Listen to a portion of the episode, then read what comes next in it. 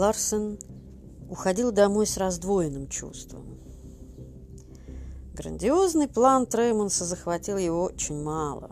Ларсен был слишком трезвый и практичный человек, чтобы поддаться необузданной фантазии старого неудачника, устами которого говорит алкоголь. Вот уж действительно правда, пьяному море по колено. Что ему стоит в мечтах выстроить остров посреди океана? Все же он должен был признаться самому себе, что самое устремление мысли пьянчушки пленило его крепко. Вот в каком направлении надо искать решение задачи, если хочешь помочь Родине. Найти для нее новые земли, оживить забытую всеми пустыню, отвоевать от моря новые пространства или отыскать в недрах неожиданные сокровища и водрузить над ним дед датский флаг. Ларсон твердо решил отныне направить свои мысли именно в эту сторону. Не отвлекаясь больше никуда, чтобы не тратить понапрасну сил на поиски. Однако старый хозяйственный опыт, не позволяющий ничем пренебрегать, в большом хозяйстве все пригодится подсказал ему на другое утро заглянуть во вчерашний кабачок и точно срисовать с деревянного стола чертеж Треймонса. Так положено было начало осуществлению великого плана.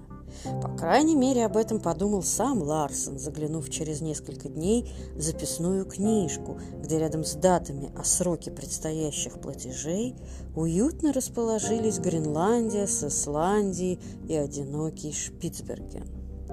Это соседство, записи о деньгах и чертеж показалось ему очень знаменательным и как-то сразу закрепило его в деловом сознании реальную важность приобретенных им сведений. Еще через мгновение, очень короткое, эта мысль запечатлелась в нем совершенно ясным ощущением. Кое-что уже сделано для Дании. Немногое, всего только подготовительное, но сделано. В том, что на сумасбродном плане Трейманса он никогда не остановится, в этом он не сомневался.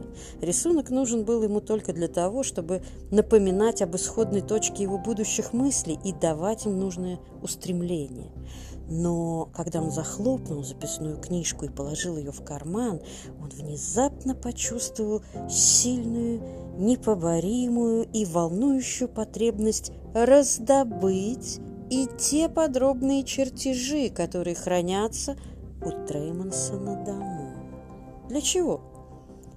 Для того же самого. Для закрепления принятых решений.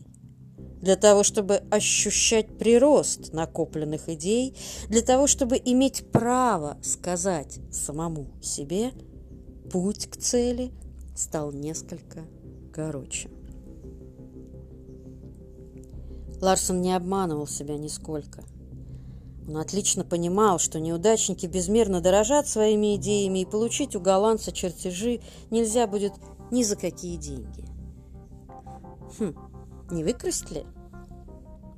Для этого надо было обзавестись сообщником. Ларсон из гордости отверг это сразу.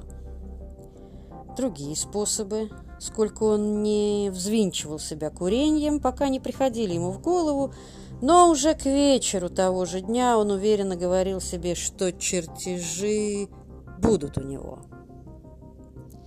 «Они придут ко мне сами», — говорил он себе.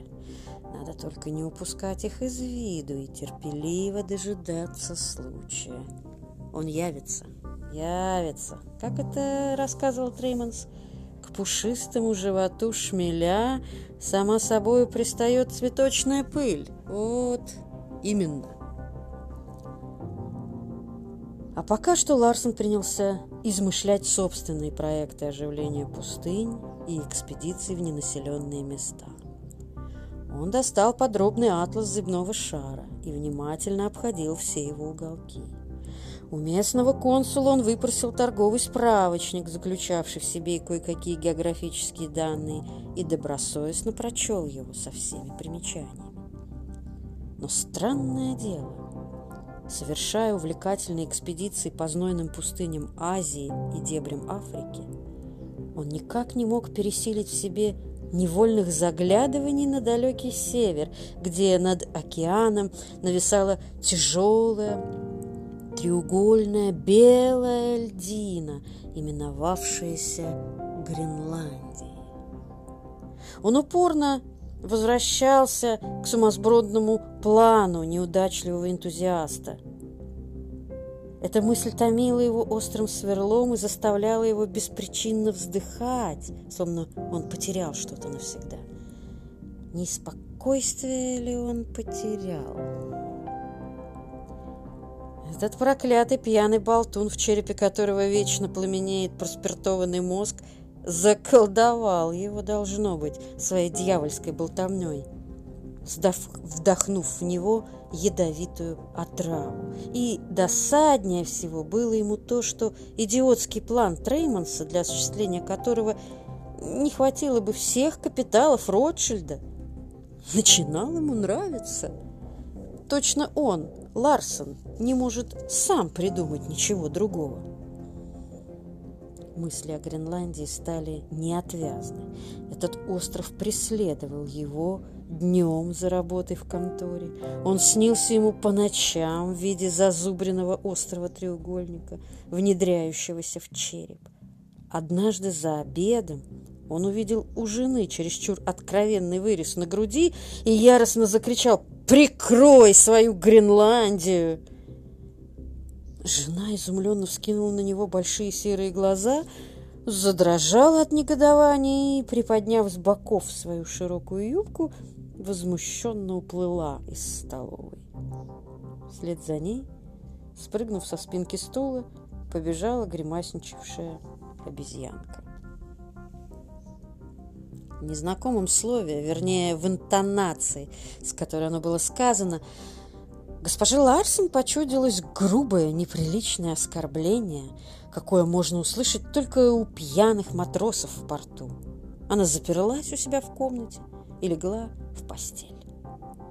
Перед вечером с ней сделался припадок истерики, с визгом, аханьем и задыхающимся возгласами.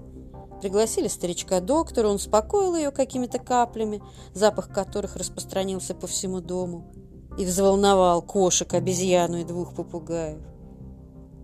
Заволновался и Ларсен. Но врач, растягивая рот души, снова заговорил о легкой возбудимости женщин, которые, которых, которым... Так как Ларсен, поняв застенчивые намеки старика, проявил на лице брезгливую скуку, Доктор поспешил заговорить о другом и сообщил ему, что серьезно заболел Трейманс. Ларсон насторожился. Врач вздохнул и сказал, почки, они его достаточно довели, износились. Чрезмерное пристрастие к напиткам не проходит, знаете ли, бесследно. Боли у него м, нечеловеческие. У Ларсона вырвалось «Очень хорошо». Но он быстро поправился. «Хорошо, что вы мне это сказали. Я к нему непременно зайду».